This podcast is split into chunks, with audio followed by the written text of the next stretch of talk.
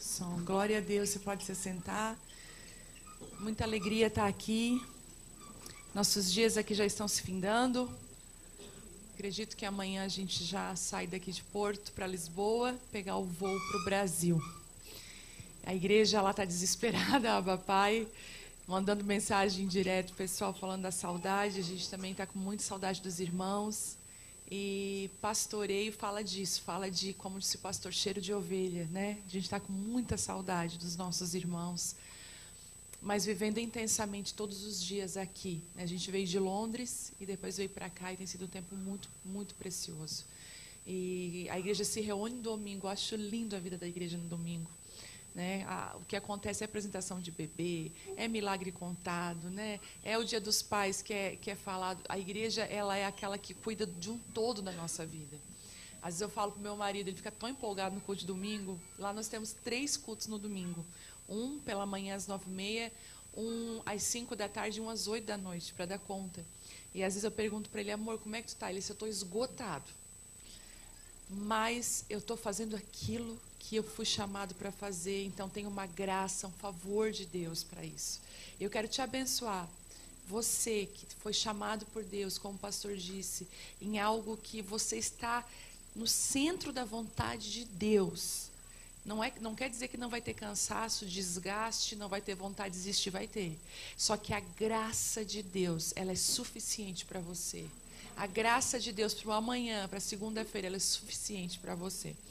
Bom, eu trouxe uma palavra e, e, essa é a palavra que marcou a minha vida. Uma das palavras que marcou a minha vida. Todos nós vamos ter palavras, né? A gente vai ler inúmeras palavras na Bíblia, mas algumas vão ser como flecha certeira em lugares oportunos do nosso coração, em estações bem definidas por Deus.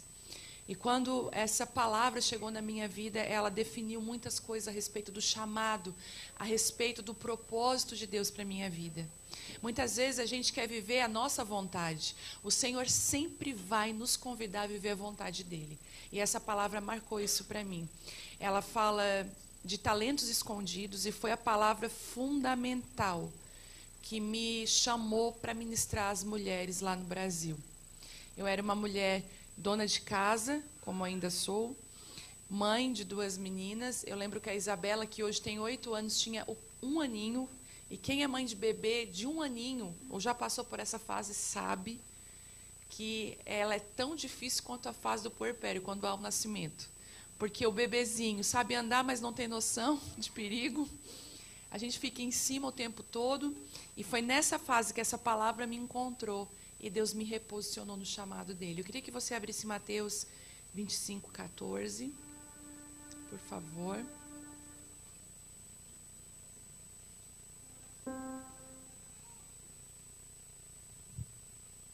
Mateus 25, 14. Que diz assim: O reino dos céus também pode ser ilustrado com a história de um homem que estava para fazer uma longa viagem. Ele reuniu seus servos e lhes confiou seu dinheiro, dividindo-o de forma proporcional à capacidade deles. O primeiro entregou cinco talentos, ao segundo, dois talentos e ao último, um talento. Então foi viajar. O servo que recebeu cinco talentos começou a investir o dinheiro e ganhou outros cinco. O servo que recebeu dois talentos também se pôs a trabalhar e ganhou outros dois. Mas o servo que recebeu um talento cavou um buraco no chão e ali escondeu o dinheiro de seu senhor. Depois de muito tempo, o senhor voltou de viagem e os chamou para prestarem contas de como haviam usado o dinheiro. O servo ao qual ele havia confiado cinco talentos se apresentou com mais cinco. O senhor me deu cinco talentos para investir e eu ganhei mais cinco. O Senhor lhe disse muito bem, meu servo bom e fiel. Você foi fiel na administração dessa quantia pequena e agora lhe darei muitas outras responsabilidades. Venha celebrar comigo. O servo que havia recebido dois talentos se apresentou e disse: O Senhor me deu dois talentos para investir e eu ganhei mais dois. O Senhor disse: Muito bem, meu servo bom e fiel. Você foi fiel na administração dessa quantia pequena e agora eu lhe darei outras muitas responsabilidades. Venha celebrar comigo. Por último, o servo que havia é, recebido um talento veio e disse: Eu sabia que o Senhor é um homem severo, que colhe aonde não plantou e ajunta onde não semeou. Tive medo de perder seu dinheiro, por isso o escondi na terra. E aqui está ele. O Senhor, porém, respondeu: Servo mau e preguiçoso. Se você sabia que eu colho onde não plantei e ajunto onde não semeei, por que não depositou meu dinheiro? Pelo menos eu teria recebido os juros. Em seguida ordenou: Tire o dinheiro deste servo e deem ao que tem os dez talentos, pois ao que tem mais lhe será dado, e terá em grande quantia, mas do que nada tem, mesmo o que não tem, lhe será tomado. Uau! No que Jesus estava se referindo a essa parábola? Eu já vi muitas pessoas ministrando, falando dessa história como se ela fosse real. Ela não era real. Essa palavra foi uma, é uma parábola contada por Jesus. Eu não sei, você que é pai e mãe, se você, para ensinar algo valioso para o seu filho, você já usou historinhas cotidianas do dia. A gente usa muito com a Isabela, ela é muito lúdica e ainda ela não entende, mas ela faz perguntas profundas e não dá para responder perguntas profundas é, com o nosso linguajar. Eu preciso contar uma história para que ela possa entender. Era exatamente isso que Jesus estava fazendo. Jesus estava dizendo assim: olha, se eu contar profundamente esse ensinamento, se eu, talvez você não vai suportar. Eu preciso trazer uma história para que você entenda. No capítulo 25 de Mateus, nós encontramos três parábolas. Só nesse capítulo 25 tem três parábolas, três histórias que Jesus conta que falam de posicionamentos que definem os nossos destinos. Fala de mudanças. Olha só. E também fala a história de pessoas que ele separa. Olha que interessante. Vai falar das dez virgens: cinco prudentes e cinco loucas, cinco imprudentes fala o que? Essa primeira parábola, olha, aquilo que você faz ou não faz vai definir o seu destino. Foi exatamente isso. A, a, a as dez virgens, as loucas e as prudentes. A grande verdade é que o que separou uma delas é o que elas fizeram e o que elas não fizeram. Olha a, a outra parábola que tem, lembra da, do bode da ovelha, dos bodes das ovelhas, que ele separa? A mesma situação. Os bodes e as ovelhas são separados pelo que eles fizeram e pelo que eles não fizeram. Não é o seu DNA que vai definir o seu futuro, não é a família que você teve, não é a história do seu pai, da sua mãe que vai definir o seu amanhã, é as atitudes que você está tomando hoje.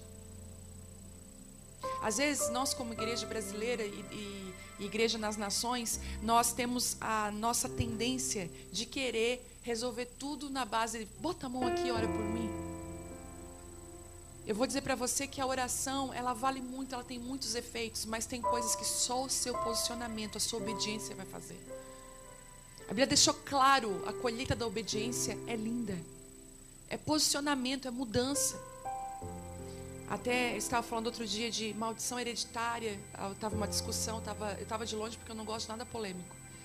Mas tinha uma turma defendendo que não existe é, maldição hereditária, porque na cruz de Cristo tudo foi. Tá.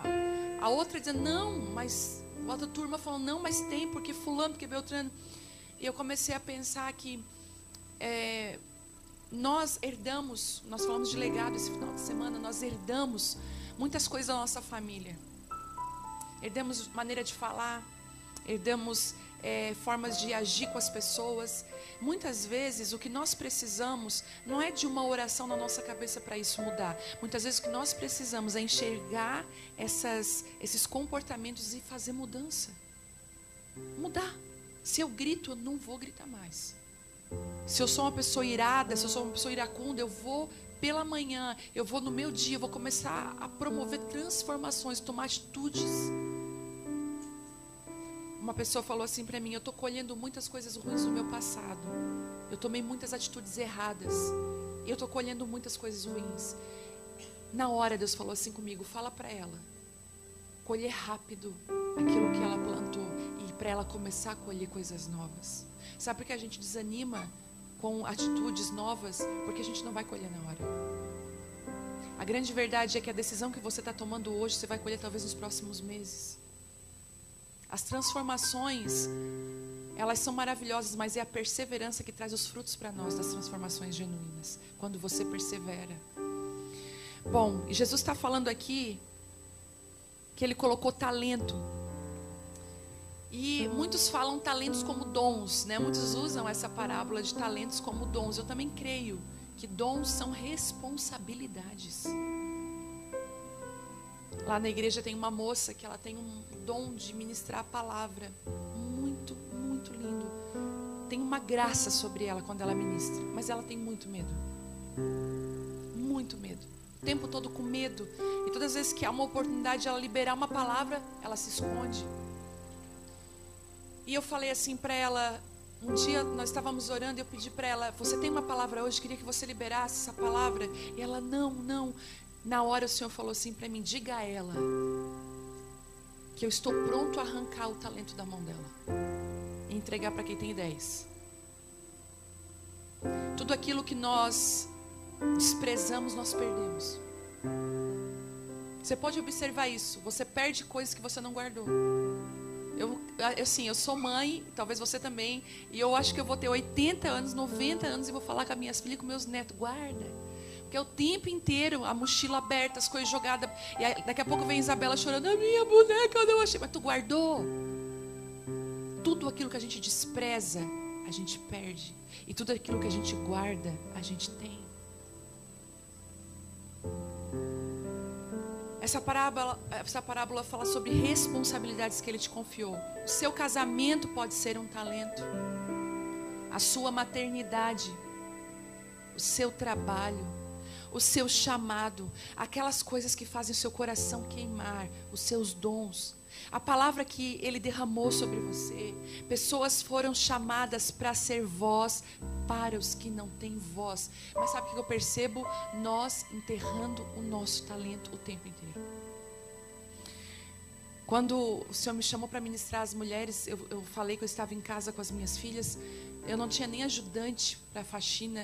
Eu dava conta de tudo sozinha, desde é, casa, filhos, marido, e, e, aí nós já pastoreávamos. Eu estava é, como que cheia de afazeres domésticos. E eu falei assim para Deus: Deus, eu não vou dar conta, né? Eu, o Senhor me chamou, o Senhor me deu o dom da palavra, o Senhor, eu, eu sempre tive um amor por estar ministrando a pessoas, eu sempre tive paixão por é, restauração de famílias, mas eu estava lá e o Senhor falou e o Senhor me deu uma visão naquela naquela noite na minha sala. O Senhor falou assim: eu via como que uma árvore linda e ao redor daquela árvore uma terra onde aparecia só assim a pontinha de tesouros. E o Senhor falou assim: ó, muitas pessoas enterraram seus talentos, enterraram aquilo que eu dei para elas de valioso. O terra para ver coisa valiosa enterrada do que a terra da imigração.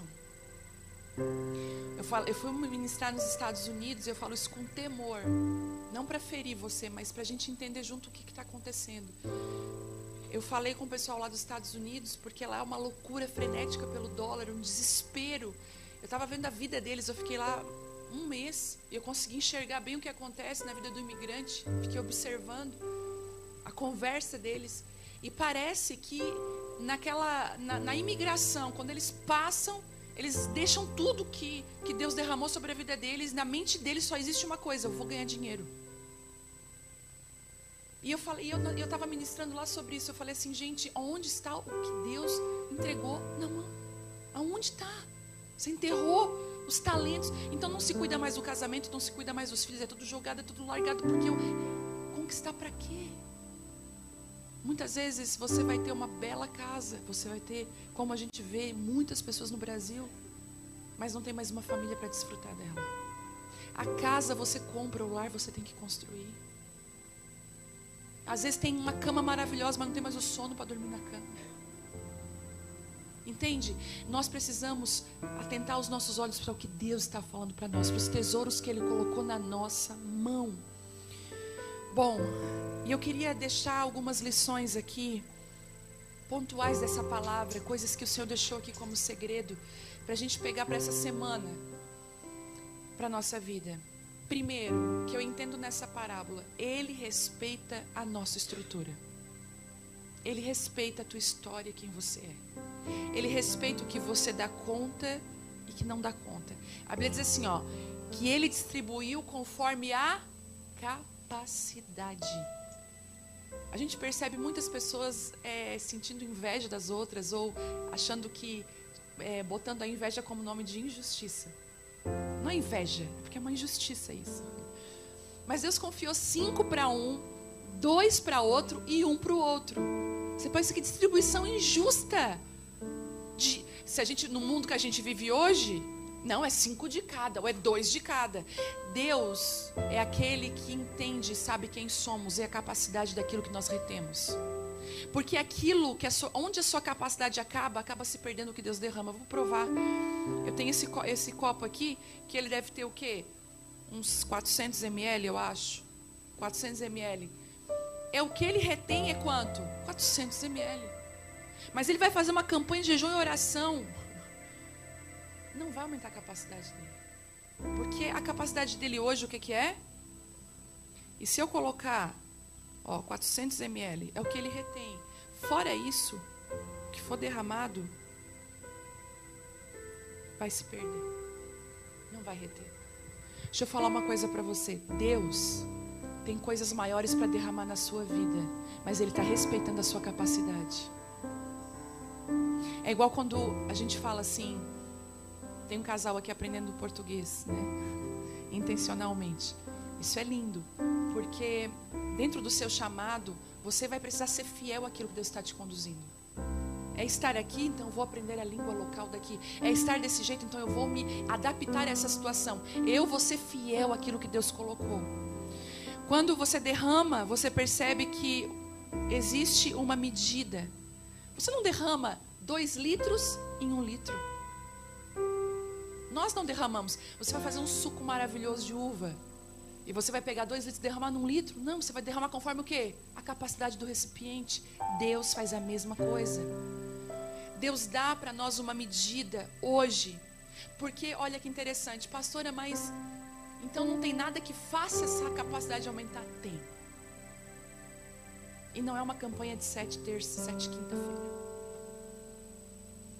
É você ser fiel àquilo que Ele já colocou na sua mão.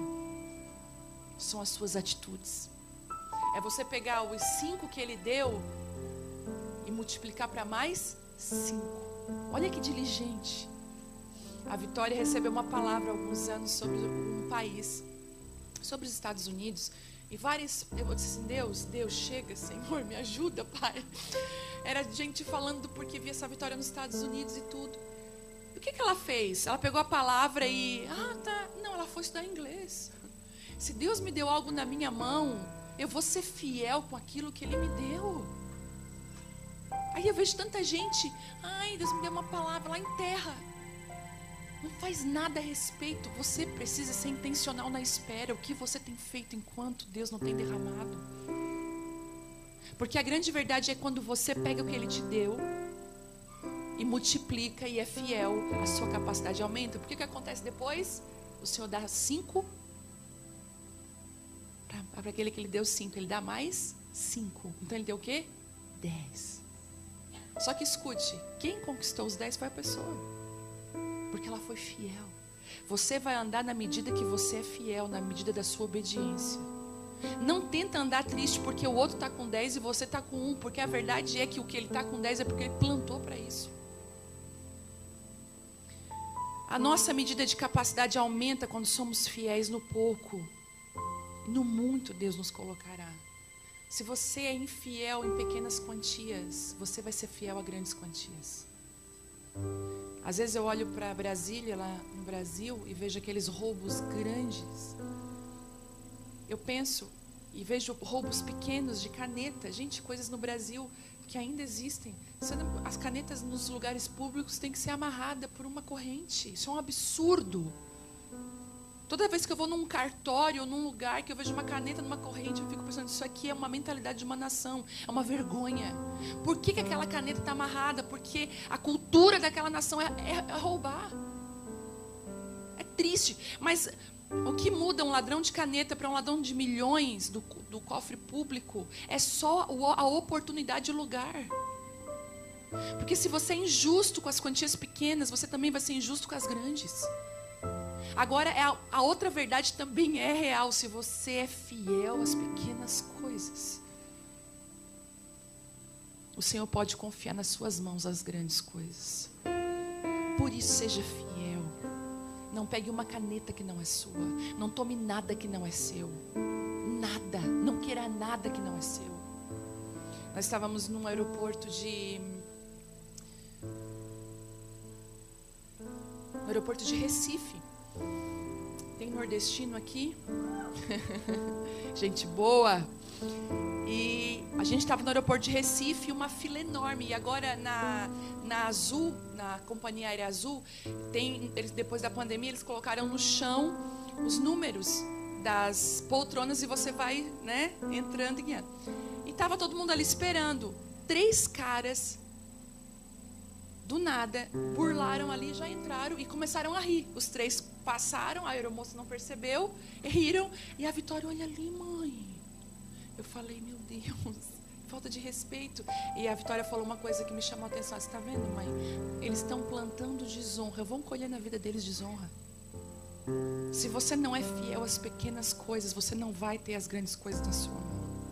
É por isso que tem gente que tem mente pequena e vai viver mente pequena a vida inteira, porque está sempre, sempre é, achando uma forma de ganhar um lucro. É igual quando vai no aniversário, tem que levar um pacote doce de, de bolo, de tudo.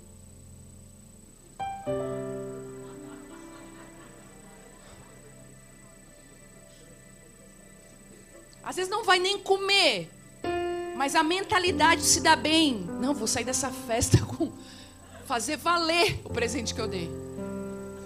É uma mentalidade, é verdade. Eu lembro que um dia eu fui numa festa muito chique lá no Brasil e a pessoa caprichou naqueles personalizados. Gente, eu vi um desespero das pessoas. Por que aquilo lá vai pro lixo? Mas a menta... sabe quando a pessoa não para para pensar? Existe uma ganância. Lá no Brasil ainda se fala, de graça tem injeção na testa. É uma mentalidade que precisa mudar. Então Deus está falando assim: se você for fiel no pouco que eu te dei, agora eu te faço uma pergunta: o que, que Ele te deu? Quais são as suas responsabilidades? Se você é marido, se você é homem, se você é pai, a sua esposa, os seus filhos são sua primeira responsabilidade. Mas ainda tem homem que joga videogame, eu tenho certeza que aqui não. Diz o pastor que se tem tá escondido porque, ó. Qual é a sua responsabilidade? Não sua esposa, seu filho depois do seu trabalho. No seu trabalho, você faz de qualquer jeito, você é o melhor. Eu vou te encorajar, homem, nesse dia. Seja o melhor da sua área. Trabalhe para isso. Ai, pastora, mas eu não tô onde, eu não tô na minha profissão. Trabalhe para estar na sua profissão, no seu dom, aonde Deus te chamou e te confiou. Ah, mas eu tenho medo. O medo fez com que esse cara enterrasse o único dom que ele tinha, o único talento que ele tinha. Não enterre a sua responsabilidade. Seja o melhor. Não faça de qualquer jeito. Mas ninguém está vendo, mas não vale a pena. Vale, porque aquele lá de cima está vendo. Deus está vendo. E Ele vai te recompensar. Se é para varrer, varre bem varrido. Se é para passar um pano, passa bem passado. Faça tudo da melhor forma que você puder. Deus aumentar a sua capacidade. Bom, segundo, ser diligente e fiel no pouco. Ou coisa difícil. Porque o pouco a gente gosta de desprezar. Mas existe um segredo quando há fidelidade nas pequenas coisas, nas pequeninas coisas. E Deus faz. Ele diz assim, Mateus 25, 23, voltando ali, disse-lhe o seu Senhor: Bem está, servo bom e fiel, sobre o pouco foste fiel, e sobre o muito eu te colocarei. Sobre o que é pouco que você precisa ser fiel. Talvez hoje o teu recurso financeiro é pouco, seja fiel. Eu lembro numa época que a gente passou uma situação financeira muito difícil, como casal, muito difícil. Nós não tínhamos dinheiro para nada, nada. E eu lembro que naquela época o Senhor, é, a gente conheceu um missionário e, me, e, eu chorei muito porque eu queria muito ofertar na vida daquele missionário, mas eu não tinha condições, nós não tínhamos dinheiro, nós tínhamos dinheiro para pagar nossas contas. Sobrenaturalmente nós ganhamos uma oferta. E, E o Thelma olhou para mim, eu olhei para ele, tipo assim, essa oferta aqui dá para pagar nossas contas. E ele falou assim, mas o que está queimando no teu coração? Eu falei, ajudar aquela, aquela obra missionária. Ele falou assim, então vamos, vamos obedecer a Deus. O recurso veio, tu falou que tu queria tanto, nós queríamos, vamos, vamos obedecer a Deus? Eu falei, vamos. Nunca foi tão difícil, gente. A gente ofertou. Eu lembro que naquela mesma semana, uma turma da nossa cidade, que nós estávamos morando em outra cidade, se reuniram e falaram assim: a gente, nós estávamos orando e entendemos em Deus que era para enviar esse valor para vocês. Não sei o que está acontecendo, porque a gente não compartilhava com ninguém. Era o valor exato das nossas contas. Exato. Um outro testemunho nessa área. Eu tinha 30 anos, era em no, é, 2007. Eu tinha 30 anos e foi muito marcante para mim, porque quando a gente faz 30, hoje eu já tenho 45, mas eu tinha 30, eu achava assim, ó, meu Deus, né? Eu sou, eu sou a pessoa mais velha da face da terra. 30 anos. Mal sabia eu que os 40 ia chegar e os 50 estava batendo na porta. Aí eu estava numa escola de missões lá em Belo Horizonte. E acabou o almoço, nós acabamos o almoço, tinha uma cantina nessa nessa nessa escola e eu me deu, sabe aquela vontade de comer o chocolate depois do almoço? Ai, que vontade de comer um chocolate. Falei pro meu marido, Thelma, me dá um dinheiro, eu vou ali comprar um chocolate. Ele disse, não, não, não, dinheiro para chocolate agora não. E eu tinha escolhido viver assim porque eu não trabalhava, cuidava da Vitória, não tinha ainda a Isabela. Então eu não tinha uma reservinha no meu bolso. Não tinha nada. Acho que eu não tinha nenhum real, porque eu acho que o chocolate devia ser mais ou menos isso.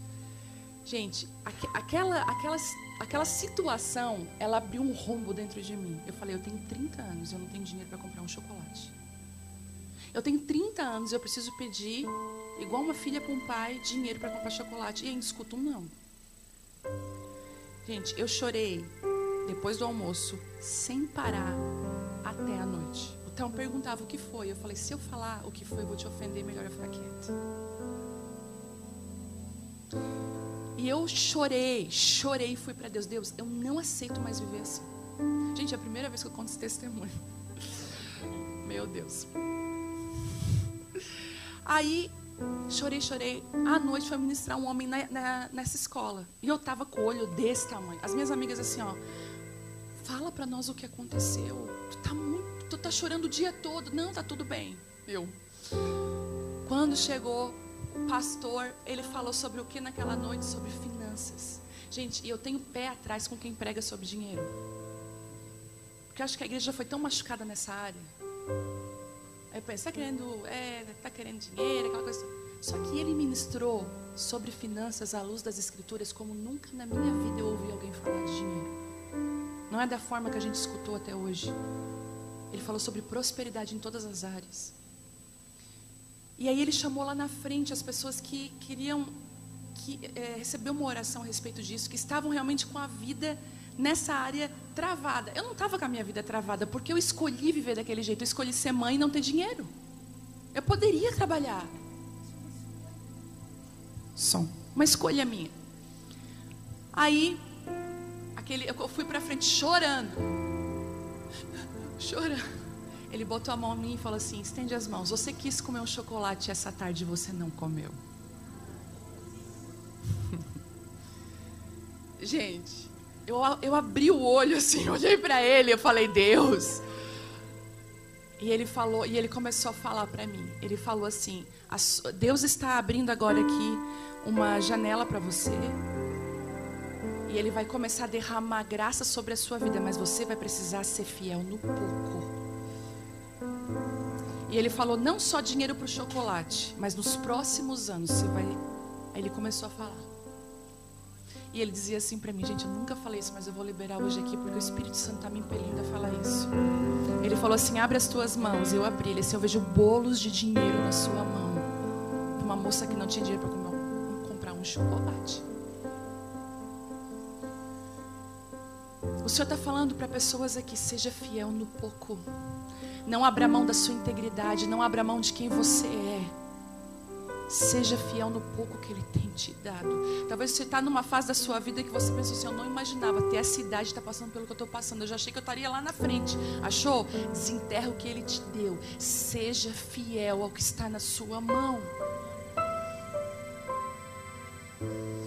Bom, terceiro, o seu posicionamento é quem define o seu destino. Não adianta, já viram aquele vídeo? Amiga, vamos falar inglês? Já viram esse vídeo? Vamos orar para falar inglês?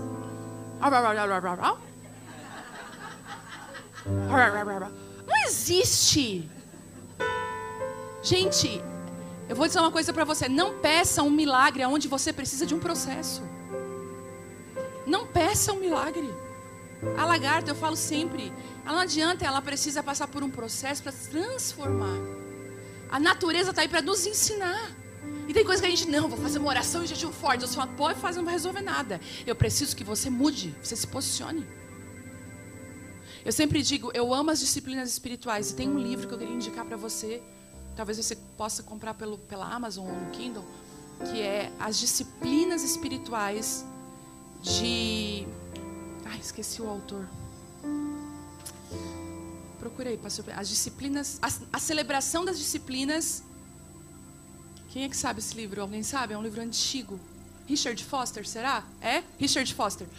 A celebração de, das disciplinas fala sobre as disciplinas espirituais, jejum, oração. E uma coisa que nesse livro ele fala que eu amo: as disciplinas espirituais, não é que elas vão transformar você, mas elas vão te levar, igual um carro, a um lugar de transformação. Às vezes a gente faz jejum e oração para mudar as sentenças de Deus. E Deus está falando, faz jejum e oração, porque quem vai te mudar é você. Ele é imutável, ele não muda. Nós precisamos mudar. Então, esses homens receberam talentos e tiveram seus destinos afetados pela resposta que deram aquilo que Deus deu para eles. Deus deu algo para você. Você está enterrando? Será que você é mal, preguiçoso? A gente fica muito feliz de receber coisas de Deus, palavras de Deus, mas eu sempre fico com aquele temor, Deus, eu não vou. E agora? Eu recebi uma palavra lá em Londres, eu falei, Deus, como que vai ser isso? Eu tenho temor porque eu quero ser fiel ao que Deus tem colocado na, na minha mão. Muitas pessoas, gente, eu vou tirar meu casaco.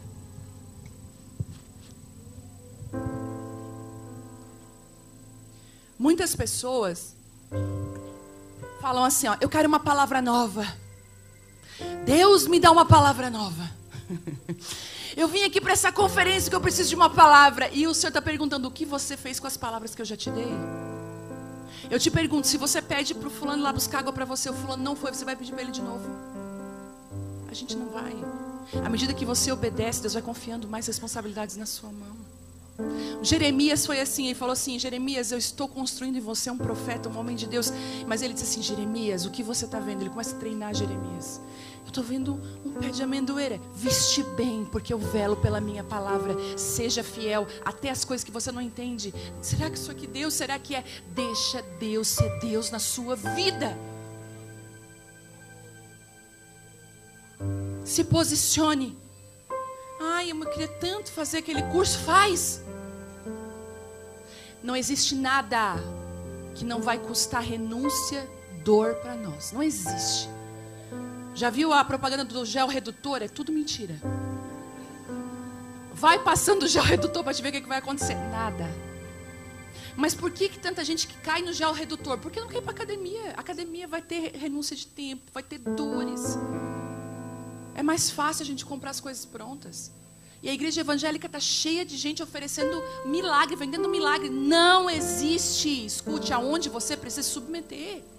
Deus faz milagre sim, é incrível. Ele faz uma nação nascer num só dia. Ele faz esse bebezinho aqui, ó, depois de várias tentativas, vindo da maneira natural, maneira que Deus criou. Mas algumas áreas da nossa vida é posicionamento, obediência. Quarto, a forma que você vê Deus muda a sua forma de viver. Como que você vê Deus? Carrancudo? Visse como é que vocês viram como é que foi a visão que esse cara tinha de Deus? O que, que ele disse? Tu colhe onde não plantou, tu é mau. Muitas vezes nós não estamos desfrutando porque nós olhamos para Deus da maneira errada. Olhamos para Deus com os óculos do nosso pai terreno. olhamos para Deus com as, a, as figuras de autoridade da nossa vida, Deus é um Pai maravilhoso. Pare de pensar que Deus é aquele que está com um chicote esperando você para te pegar. Ele é um Deus de amor. Às vezes você não desfruta porque você vê Ele como um carrasco. Hoje o Senhor está curando você. Mude a visão de Deus. E como que faço isso? Relacionamento com Ele. Não existe segredo. É relacionamento com Deus. À medida que você se relaciona com Deus, você vai conhecendo Ele. Ele vai se revelando a você. Ele não conhecia o Senhor que tinha. Ele não sabia. E por último, não enterre, não esconda o que Ele te entregou. Mesmo que você erre, mesmo que você falhe, porque nós vamos errar e falhar, sacode a poeira e comece outra vez. Comece do zero outra vez. Escute, Deus está dando folhas em branco para alguns de vocês aqui. Folhas em branco. Você pensou assim, eu já destruí tudo, acabei com tudo, ainda dá tempo. Não, mas está tudo perdido, ainda dá tempo. O Senhor está falando hoje, tem misericórdia aqui nessa manhã. Tem misericórdia de Deus. Sabe o que eu vejo aqui nessa manhã? É o mesmo cetro que Esther pôde tocar, um cetro de justiça sendo estendido. Sabe, o Senhor está falando para você, ainda dá tempo, ainda dá tempo. Ele está dando uma folha em branco para você. Você pode começar de novo, você pode começar outra vez. A Bíblia diz que as misericórdias do Senhor, elas se renovam todas as manhãs. Hoje, as misericórdias que você precisa já estão renovadas sobre a sua vida. É todos os dias. Não existe, ah, então eu perdi tudo. Não, não está perdido. O Senhor está falando para você nessa manhã. Eu estou aqui para te ajudar a ter novas atitudes, a reconstruir o seu legado, a reconstruir a sua casa, a sua vida, a sua família. Ainda dá tempo. Mas tem gente falando, mas eu sou velho demais para fazer aquele curso. Eu sou velho demais. Você não é, ainda dá tempo. É o inimigo que quer que você desista. O Senhor está falando, eu estou chamando você nessa manhã. Há uma unção de Deus nessa manhã. Você que já tinha desistido. Talvez as pessoas da sua família não sabem, mas você está com uma depressão profunda dentro de si, uma tristeza que acorda com você todas as manhãs. Porque você tem enterrado aquilo que o Senhor confiou na sua mão. Você tem mentido para as pessoas que você ama, você tem feito coisas erradas. Você tem escondido coisas. E o Senhor está falando assim: Eu não estou para te condenar, mas para te restaurar nessa manhã.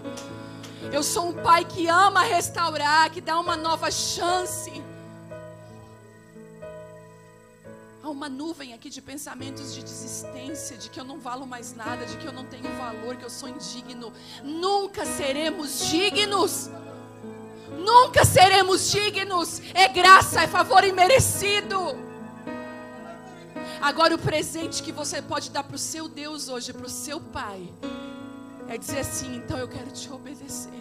Eu quero estar ao seu lado e eu quero viver uma nova vida. Eu quero mudar as minhas atitudes. Eu quero essa folha em branco. Eu quero ter a chance de escrever outra vez a minha história. E eu quero dar uma palavra para você. A Bíblia fala em Ageu que a glória da segunda casa, ela é muito maior do que a primeira. Toda vida restaurada, ela é um marco. Queria que você se colocasse de pé.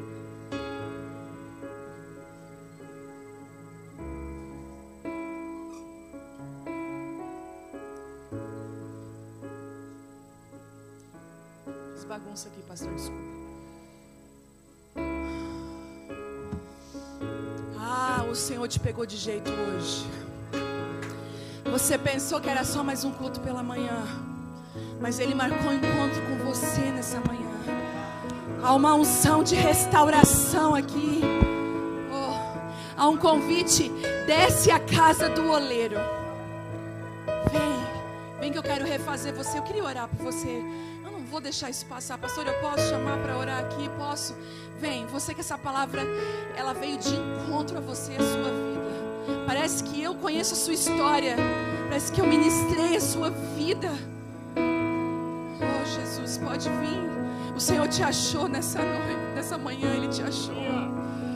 Ainda dá tempo, ainda dá tempo, a esperança para você recomeçar, reconstruir. Alguns de vocês vão voltar para casa e vão começar a tirar os escombros, tirar os atrapalhos. Vão começar a perdoar, liberar perdão, entender que Deus desconecta pessoas. Entender que algumas quebras de relacionamento são providenciais de Deus. Talvez Deus te tirou da tua terra, da tua parentela, porque lá Ele não conseguiria falar o teu coração. Mas Ele te trouxe para cá, causou uma ferida. E Ele está usando essa ferida para reconstruir você. Ai, eu vejo tanta dor nesse lugar, meu Deus. Tantas perguntas. E se eu tivesse feito desse jeito? E se eu tivesse feito, porque eu não fiz? Pare de olhar para o passado. Pare de olhar para o passado. Perdoe.